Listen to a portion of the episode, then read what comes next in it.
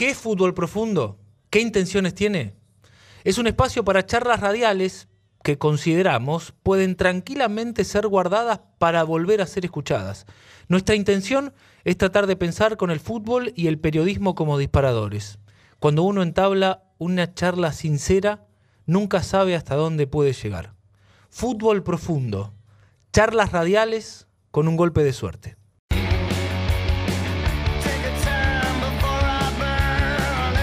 Bueno, cada tanto nos, permitimos darnos un recreo. eh, la información a veces es como un tren, ¿no? Que, que te pasa por arriba o te lleva a toda velocidad. Entonces consideramos que cada tanto viene bien hacer una pausa, poner la pelota bajo la suela, hablar de fútbol, de la vida. eh, y, y en este caso la verdad es que es un placer enorme tener la posibilidad de hablar con Ricardo Reza, un hombre que ha dedicado su vida al fútbol. Ricardo, ¿cómo le va? Buen día, Federico es mi nombre, ¿cómo anda? ¿Qué tal? Buen día a Fede, a vos y a toda la, toda la gente de la radio. Bueno, inevitable empezar preguntándole cómo está transitando estos días tan, tan extraños e inesperados, ¿no? Sí, sí, sí. Es único, digo yo también, ¿no? Porque esto nunca nunca se vivió. O sea, que, que, que todas las llamadas eh, pasan por esa pregunta, ¿no? Como, bueno, bien dentro de todo porque que uno tiene las comodidades que, que, que, que, amerita el momento, ¿no? Pero eh, indudablemente tratando de, de llenar el día con cosas que por ahí antes no, no, no, no tenía tiempo, no le dedicaba la atención que tenía que, que ser, como la lectura, algunos programas distintos, alguna película, eh, algo, algo de, para escribir sobre sobre lo que lo que uno ha hecho eh, en toda su carrera, en toda su vida, que tiene que ver con el deporte, con el fútbol.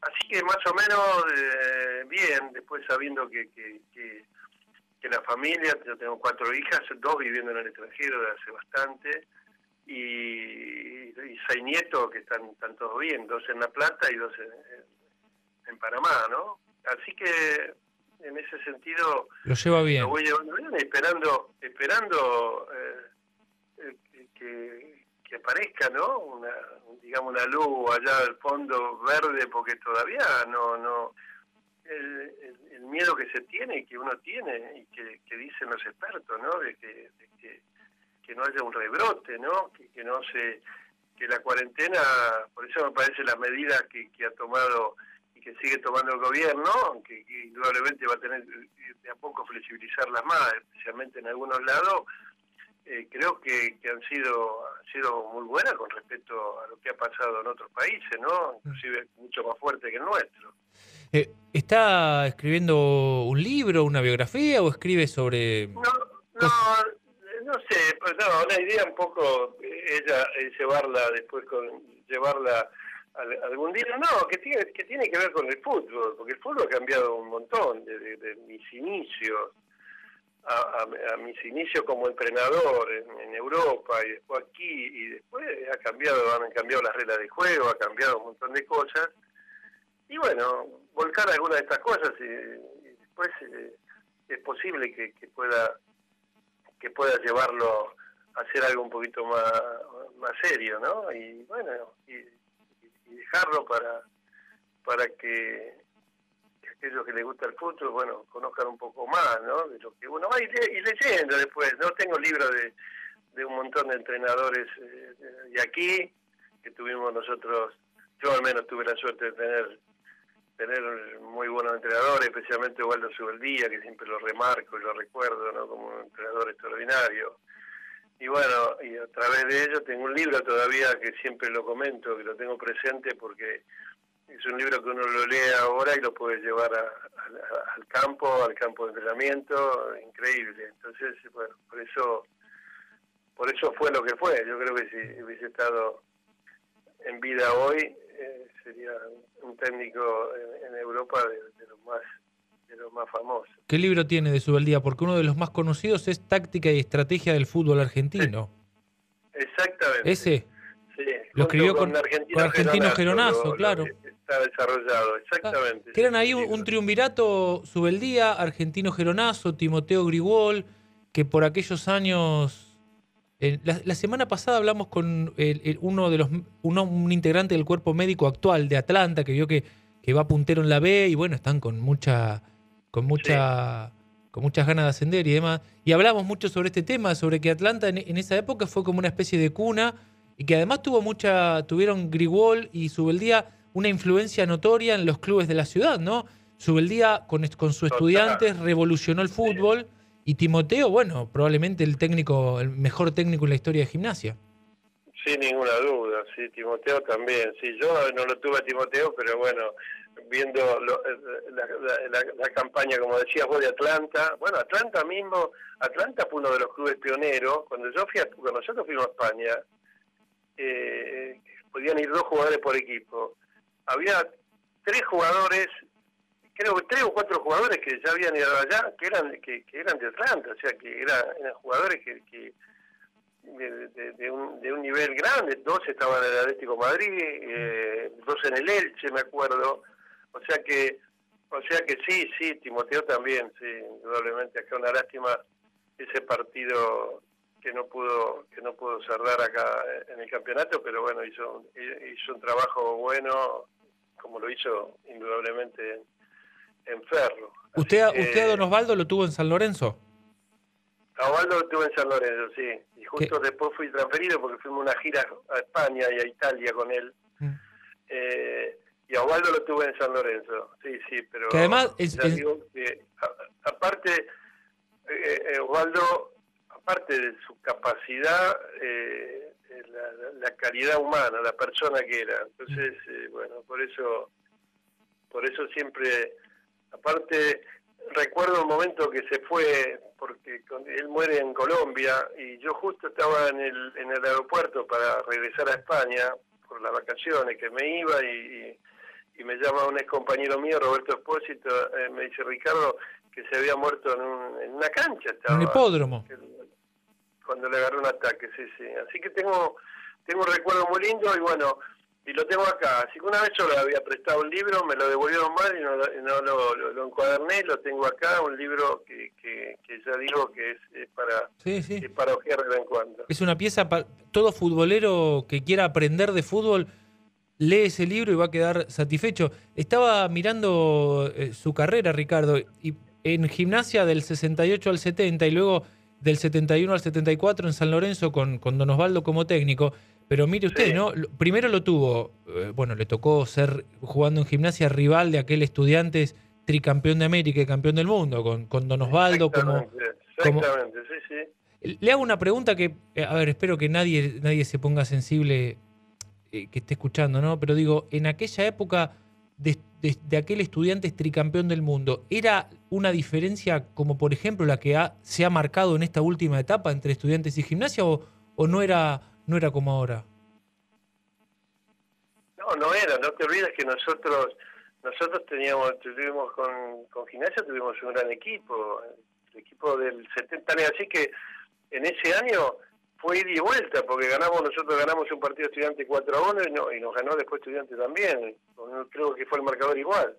Así que eh, eran eran equipo eran equipo bueno por ahí con más con más desarrollo porque por lo que venía siendo estudiante de abajo por la cantidad de jugadores pero nosotros teníamos un equipo estupendo con gimnasia que llegamos ahí hasta las mm. semifinales cuando después fue un conflicto la verdad que una lástima porque porque teníamos teníamos la opción, ¿no?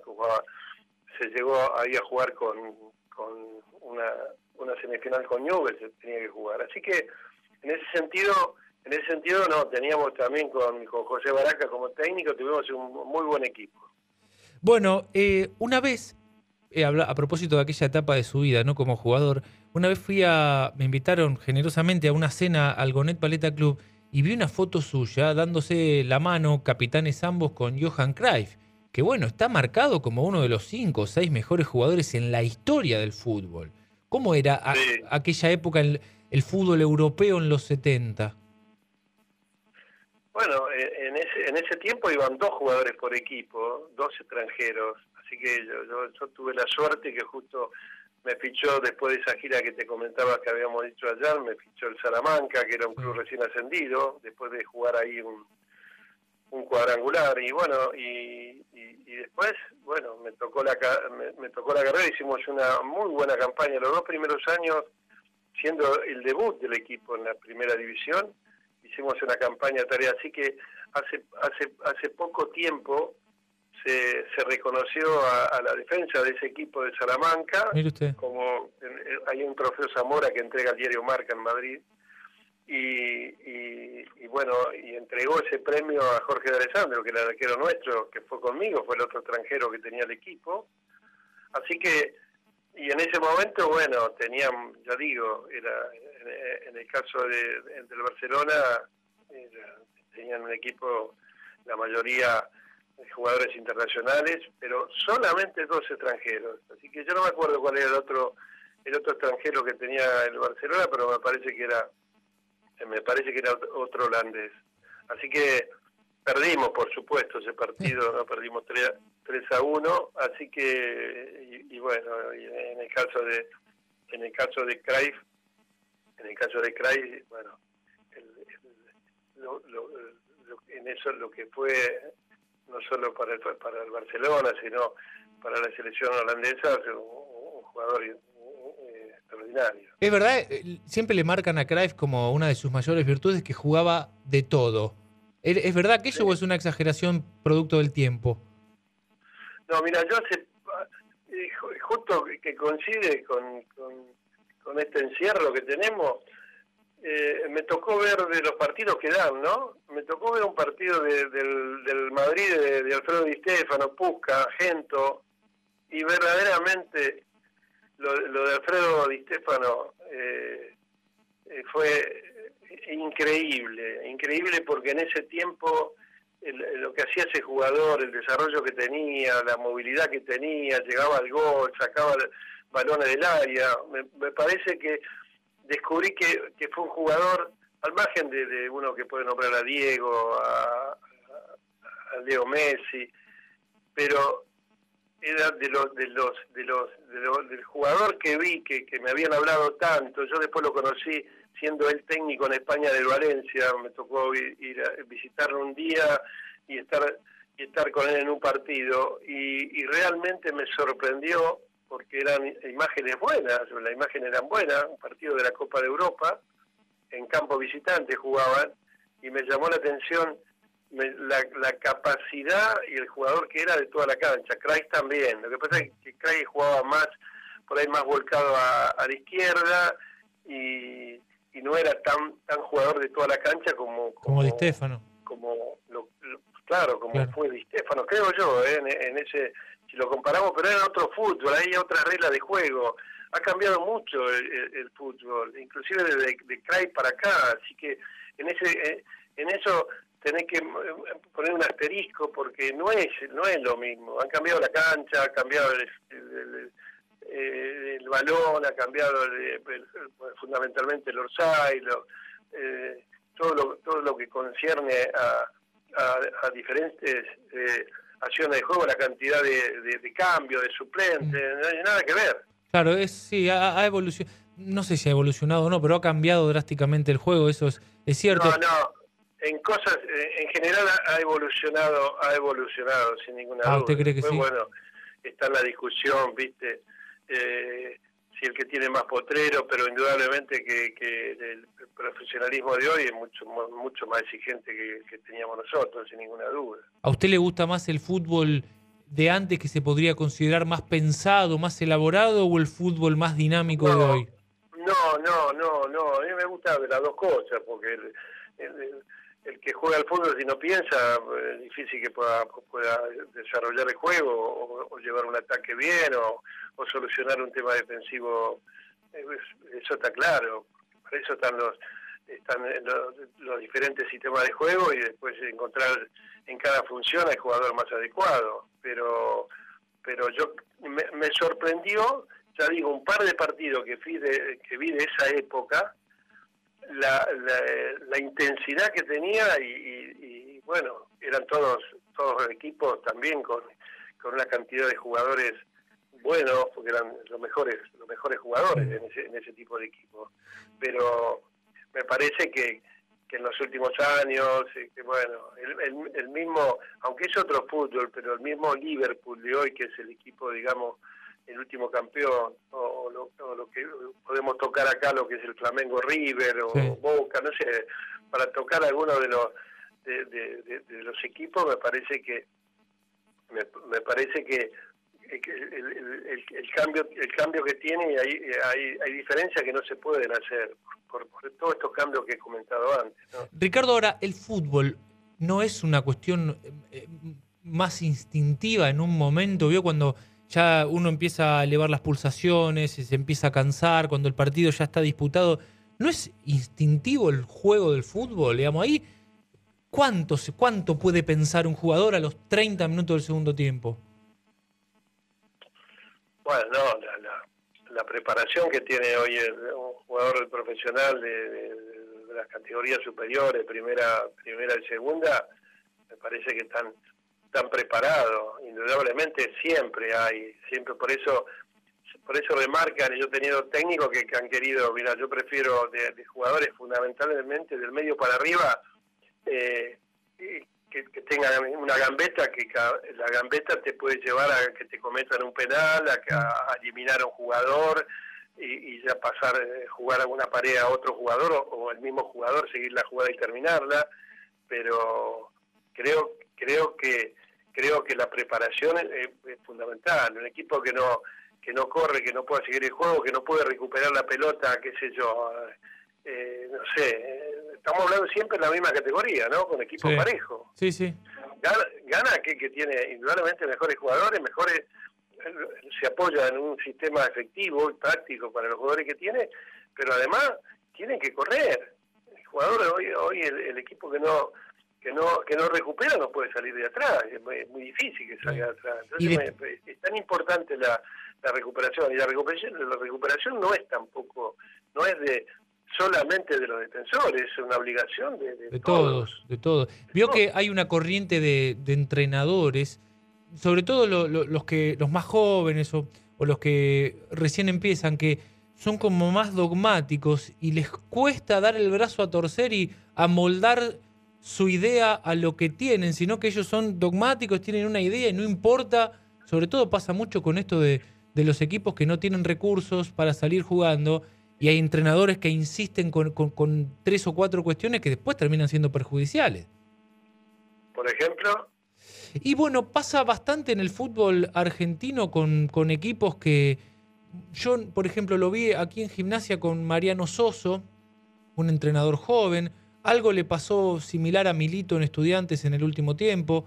A veces no, no tienen el material para llevar a cabo una idea y les cuesta, son reticentes a dar el brazo a torcer.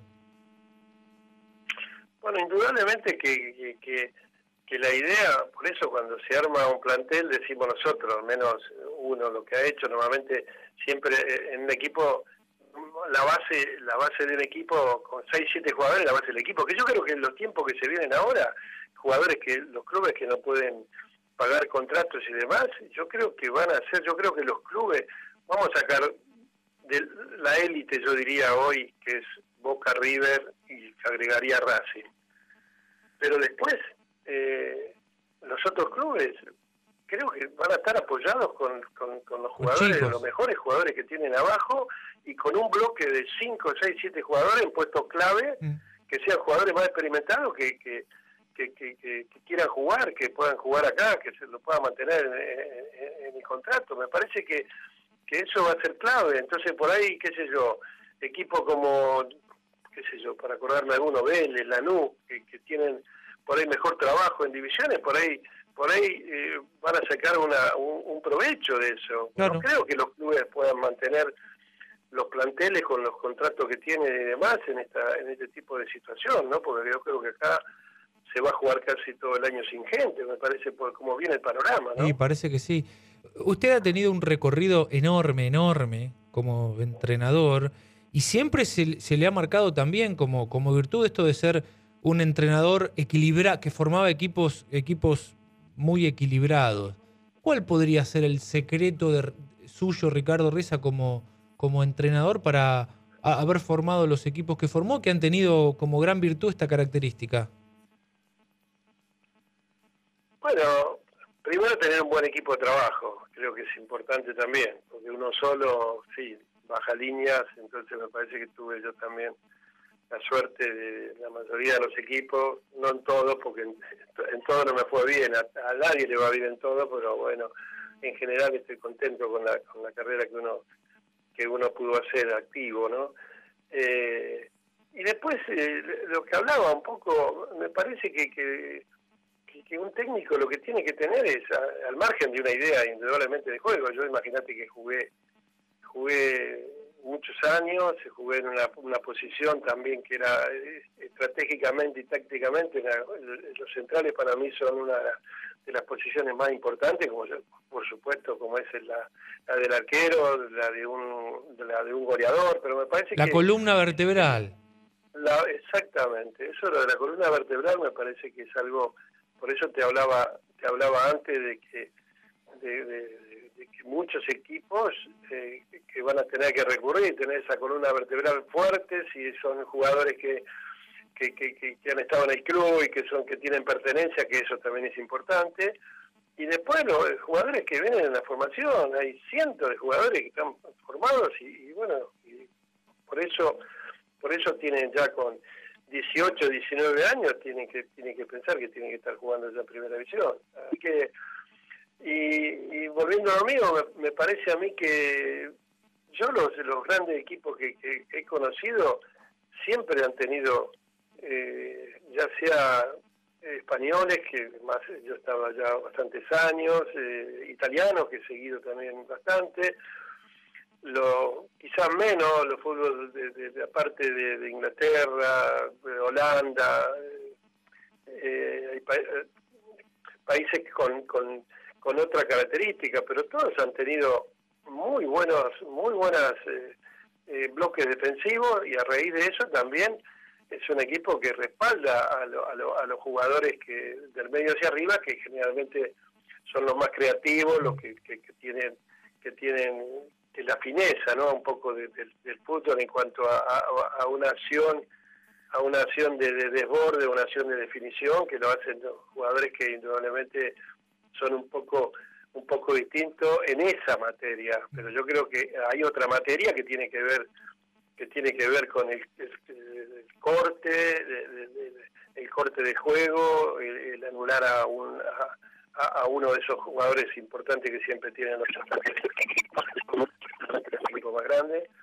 Así que, pero más que nada, eh, convencer a los jugadores y convencerlos que, que, a través del entrenamiento y de la insistencia ¿no? en, los, trabajos se puede lograr se puede lograr un equipo competitivo y, bueno y que puede y, que puede pelear un partido eh, en, todo el transcurso del juego porque muchas veces el tema ya digo es importante la confianza que tiene que tener el equipo que, que a veces por ahí en lugar de el rival que te puede atacar, eh, qué sé yo, siete o diez veces y vos lo podés tocar cuatro o cinco, el tema es ser efectivo en esos ataques y mm. ser efectivo cuando defendés los ataques del rival. Claro.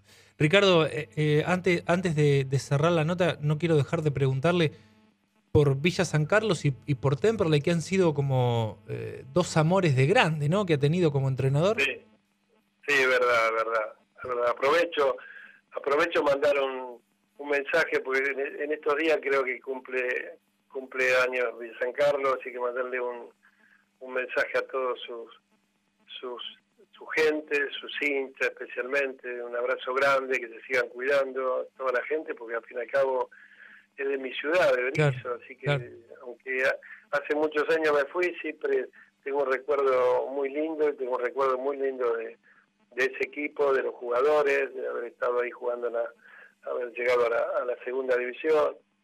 Y de Temperley, bueno, de Temperley, ¿qué te puedo decir? no eh, Increíble, el amor y, el trato que tienen conmigo eh, permanentemente. Hace un ratito justamente me llamaron, eh, tienen una visión también, así que me llamaron y estoy, estoy dentro de lo que puedo cercano, me han venido a buscar, yo, le he dicho que yo me han venido a buscar en, las últimos, en los últimos años dos tres veces y bueno, no, le, le he dicho que no, que era una decisión que yo había tomado, así que así que no, pero un recuerdo muy lindo. ¿eh? Aprovecho el, aprovecho el, mensaje también para mandarle un abrazo grande que ya lo he hecho a la gente a la gente de, de Temperley, a toda la gente del club eh, y esperando que, este año también se pueda meter, no sé cómo terminaron los torneos, así que eh, sí, fueron dos dos equipos, la verdad, que, que, me, que me he sentido muy cómodo y como te decía anteriormente, y aparte me he sentido cómodo porque he coincidido eh, con gente, con directivas, con gente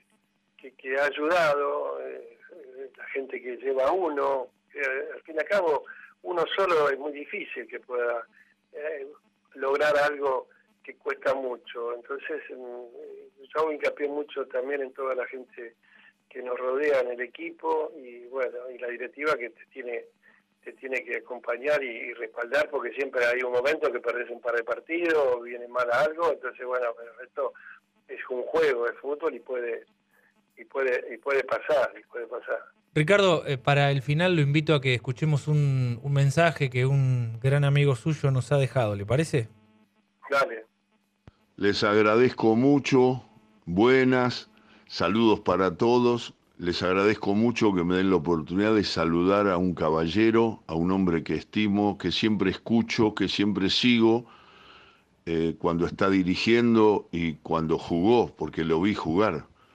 Soy un hombre joven pero viejo. Les mando un abrazo a todos. Saludar a Ricardo Reza es una especie de eh, clara mejora del día eh, estar escuchándolo, eh, saber que siempre está y que, y que ustedes lo tienen en un lugar de consideración y respeto, lo comparto totalmente y aprovecho, como Ricardo es un orgulloso integrante del Gonet Paleta Club, como soy yo, eh, a toda la gente que está escuchando y a toda la gente del Gonet, a los que están y a los que no están, porque me acuerdo de todos, a, toda esa gente, a, Ricardo Emerich, al doctor, a, todos, a los Bayo, a, todos, al recuerdo de tantos y tantos maestros del fútbol que tanto me enseñaron en el último tramo que pude compartir con ellos. Y la verdad es que me siento parte de ese Goné Paleta Club como es Ricardo aprendí lo que significa ser rivales leales y compartir entre gimnasia, estudiante, independiente, Racing, los clubes, el fútbol, la pasión y ese canto a la amistad que es el Gonet Paleta Club. Por eso soy orgulloso integrante y no quería perderme la oportunidad de saludarlo a Ricardo Reza y a todos los integrantes del Gonet Paleta Club, ansiosos, esperando por lo menos yo, muy ansioso, esperando el reencuentro cuando pase este problema que estamos atravesando todos los argentinos y poder estar comiendo un asado, estirando una trasnoche, eh, tomando una copa de vino, un cafecito y contando esas historias que son nuestras historias. Ricardo, el gusto de siempre, un abrazo maestro y un saludo a toda la gente del Gonet. Y muchachos, muchas gracias por permitirme saludarlos y, acompañarlos como siempre. Bueno, Ricardo, la jerarquía de caballero no, es para cualquiera, ¿eh? Sí, no, la verdad, después, después de, que habla Alejandro es medio difícil, ¿no?